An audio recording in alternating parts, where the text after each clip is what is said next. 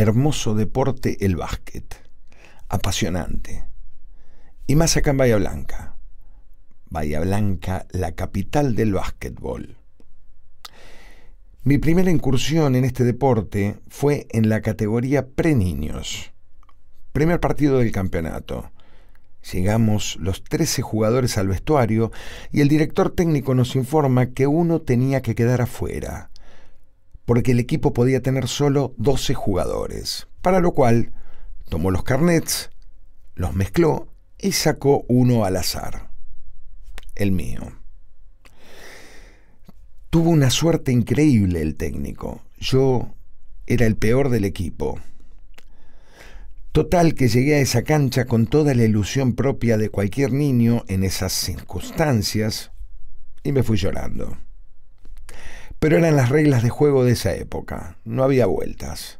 Los buenos eran buenos y los malos éramos malos. Mi segunda incursión fue al año siguiente, categoría niños, insistente. En aquella época algunos clubes presentaban dos equipos para darle la posibilidad de jugar a más chicos, zona buena y zona mala. Entré sin ningún tipo de contratiempos en la zona mala de mi club, Maccabi. Maccabi Zona Buena salió campeón de la ciudad ganando todos los partidos. Campeón invicto. Maccabi Zona Mala, nosotros. Salimos últimos cómodos, perdiendo por goleada todos los partidos. Pero el más emblemático de esos encuentros, el que más recuerdo, fue el que jugamos contra Pacífico, que era un equipazo. Perdíamos 79 a 0 a pocos segundos del final. Yo seguía en la cancha con siete faltas personales, porque la mesa de control, en complicidad con los árbitros, no me indicaban que salga, para que no quedáramos con cuatro jugadores en la cancha, ya que no teníamos suplentes. Últimos instantes del encuentro.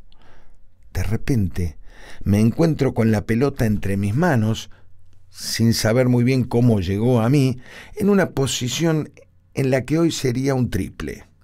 Sin dudarlo, la revoleo en dirección al aro. Sí, la revoleo no había tiempo para técnicas estilizadas de lanzamiento, ni era lo mío. La pelota se eleva en una parábola perfecta ante la mirada de los diez jugadores y entra limpita. Hace vibrar la red sin rozar siquiera el soporte, casi, casi como un triple del Manu Ginobili en la NBA salvando las diferencias. Y en ese mismo instante suena la chicharra de la mesa de control marcando el final del partido. 79 a 2. Los cinco compañeros de mi equipo nos miramos y estallamos en festejos incontenibles que continuaban aún después de los largos minutos que los jugadores de Pacífico protestaron acaloradamente reclamando que anulen ese doble porque yo tenía que haber salido de la cancha hacía ya rato por haber llegado a las cinco faltas personales. Luego se retiraron cabizbajos por ese doble final que no les permitió ganar 79 a 0 mientras nosotros seguíamos festejando justamente no haber perdido con el marcador en blanco. Pasiones del básquetbol.